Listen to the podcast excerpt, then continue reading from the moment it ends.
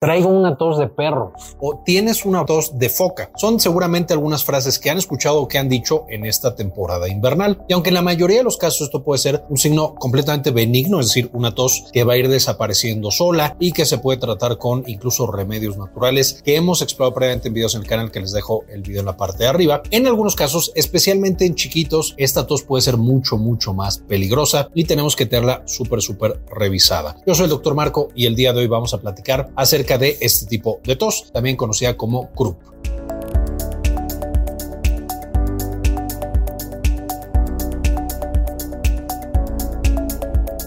Usualmente en un proceso viral gripal, por supuesto, ya sabemos que los virus llegan a la nariz, a los ojos y entonces tenemos el lagrimeo, tenemos flujo nasal, podemos tener un poco de tos y esta tos puede ser incluso productiva, va a estar sacando flemas y por supuesto va a ser incómoda, nos causa dolor de cabeza, pero en la mayoría de los casos va a desaparecer. Sin embargo, en algunos casos, este virus no se queda en la parte superior de nuestras vías respiratorias y va a bajar justamente a nuestra tráquea y específicamente a nuestra laringe, generando lo que se llama laringotraqueitis, es decir, una inflamación de la laringe y de la tráquea. Esta laringotraqueitis, por supuesto, esta inflamación importante de la laringe, lo primero que nos va a dar es evidentemente un cambio en la voz, es decir, vamos a tener una voz mucho más ronca, es lo que típicamente decimos que nos estamos quedando afónicos. Eso simplemente significa justo que el virus bajó a donde están las cuerdas vocales y entonces esa inflamación impide que se muevan de la manera normal y que nosotros emitamos la voz como estamos acostumbrados a hacerlo. Ahora, en la mayoría de los casos, de nuevo, especialmente en adultos, por supuesto, este es un proceso que casi casi se resuelve solo y una laringotraqueitis severa que lleve de nuevo a lo que conocemos como CRUP va a ser algo raro, puede llegar a pasar, pero es algo bastante raro.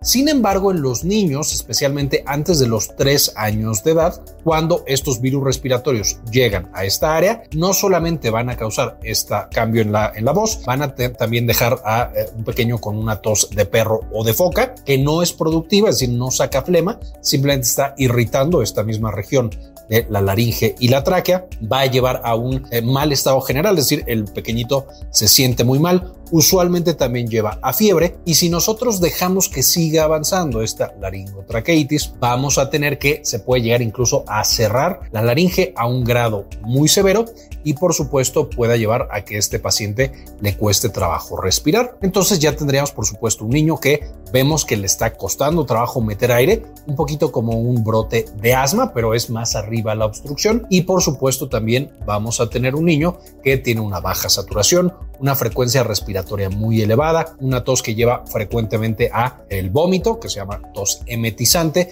y también una tos que lleva a la falta de aire, es decir, una tos disneizante sería el término médico. De nuevo, un niño que tose tanto que vuelve el estómago y que por supuesto eh, le falta el aire y le cuesta mucho trabajo respirar. Y evidentemente es más frecuente que se complique en niños porque uno es más frecuente que tengan infecciones virales respiratorias, especialmente los virus de la parainfluenza, parainfluenza tipo 1, parainfluenza tipo 2 y tipo 3, son de los principales que bajan a la laringe, les encanta y que inflaman la laringe causando esta laringotraqueitis y son muy frecuentes en niños. No se ve que otros no lo pueden causar, influenza, eh, coronavirus como COVID, adenovirus, una gran cantidad de virus también lo causan, pero los parainfluenza son la familia más frecuentemente asociada con el CRUP y con esta complicación severa de las gripas y también por supuesto porque los pequeñitos anatómicamente su laringe es mucho más pequeña, entonces con un grado bajo de inflamación tiene una obstrucción mucho mucho más importante. Ahora, no significa que todos los niños que tengan esta tos de perro o tos de foca o los adultos vayan a tener una complicación severa,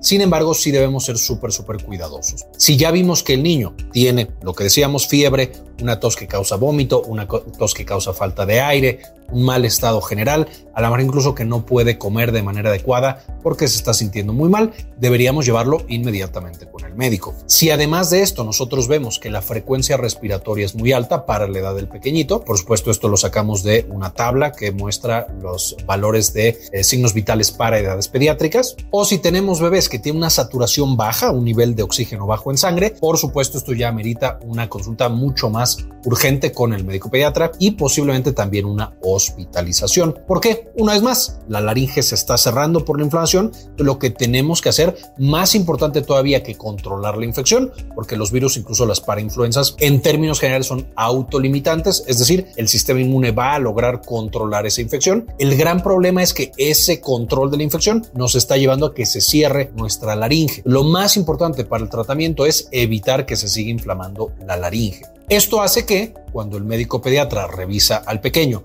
y ve que el pulmón tal vez está limpio, pero que hay una inflamación importante a nivel de laringe, va a administrar un esteroide y el esteroide va a llegar a la laringe y va a bajar el nivel de inflamación. Muchas veces si se detecta esta laringotraqueitis al principio del proceso, cuando todavía no está bastante cerrada, se logra evitar las complicaciones más adelante. Usualmente se administra una inyección de dexametasona intramuscular en el pequeño.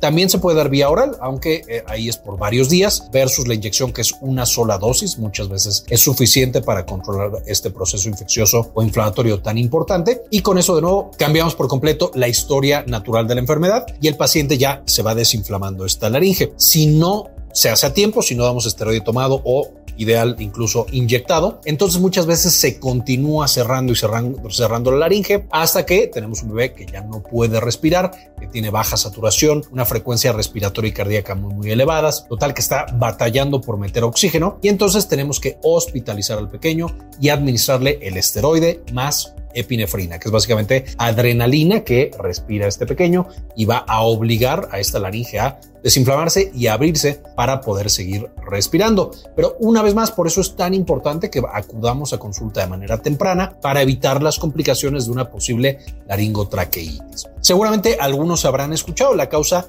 más famosa que causa laringotraqueitis era justamente la tosferina, que debe su nombre a tos feroz. Era una tos que no paraba y no paraba, que llevaba justamente a esta inflamación de la laringe y por supuesto a que muchos pacientes fallecieran porque se cerraba la laringe y ya no lograban abrirlas. Afortunadamente ahora existe la vacunación contra tosferina, que es la vacuna de PT, que se le aplica a los niños muy pequeñitos para evitar justamente esta complicación, pero eso no quiere decir que haya desaparecido todas las formas. De nuevo, el virus de la parainfluenza todavía es una causa frecuente e importante de eh. Ahora, finalmente, el tratamiento ya quedamos que es principalmente con esteroides, principalmente inyectados. También se pueden dar tomados y también hay nebulizaciones de esteroide, dependiendo de la edad del pequeño, es que tanto o qué tan fácil va a ser cada una de las vías de administración. En términos generales, el manejo es extrahospitalario mientras logremos detectarla a tiempo. Si ya nos pasamos, hay que correr con el médico y después al hospital para que no se cierre por completo esta laringe y por supuesto en términos generales no se requiere tratamiento antibiótico, a pesar de que tenemos una infección de vías respiratorias y que el paciente tiene fiebre, tiene malestar general, etcétera, no se requiere antibiótico porque es un virus. Ya quedamos que el principal causante es la parainfluenza. Dicho esto, hay algunas ocasiones en las cuales a los pequeños, además del virus, después de un par de días también se agrega una infección bacteriana, como pasa en muchos tipos de infecciones. En esos casos ya puede ameritar entonces la administración de un antibiótico para, por supuesto, que el cuerpo se encargue del virus, pero que el antibiótico nos ayude al manejo de la bacteria. Y también, evidentemente, habrá otros tipos de virus, por ejemplo, el eh, virus de influenza o el coronavirus, que van a tener tratamientos específicos y que se puede considerar la administración dependiendo del estado del paciente.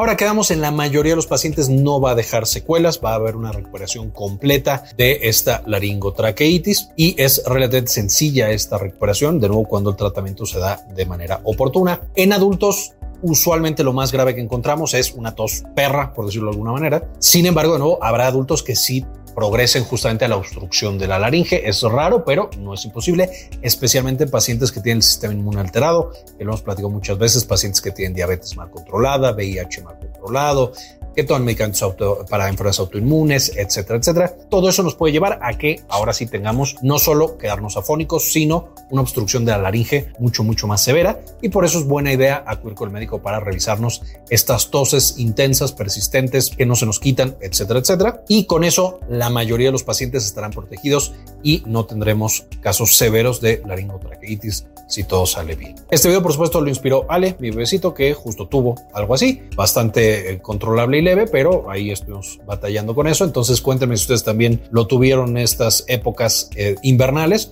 Por supuesto, esto sigue hasta que termine invierno Por eso también es tan importante que nos vacunemos y que tengamos todas las demás precauciones. Esta es la información. Antes de irme, quiero por supuesto agradecer a algunos de los miembros que permiten que hagamos estos videos, que tengamos un editor que edita mucho mejor, eh, mejor audio, mejor imagen, etcétera, etcétera. Entonces, muchas gracias a las personas que deciden donar al canal para que sigamos eh, compartiendo estos videos de manera gratuita con todos. Este video se, lo dedico a Karen de la Garza, Boni Araf, Sehmet, Roberto Carlos Rivera, Gabriel Vilchis, Arbizu Ibáñez, Mariana Aldana, Luis H., Juliana Enciso, María Barrientos, Alicia Pereira, Darío Villaseñor, Matías Pérez, Yami Pascasio, Rubí Romano Aguirre, Amor Rubalcaba, María Eugenia Sobrino, Javi88 e Irene Valdovinos. Muchísimas gracias por el apoyo que nos brindan cada mes. Por supuesto, en la descripción del video van a encontrar más información de la laringotraqueitis. Muchas gracias y como siempre, ayúdenos a cambiar el mundo. Compartan la información.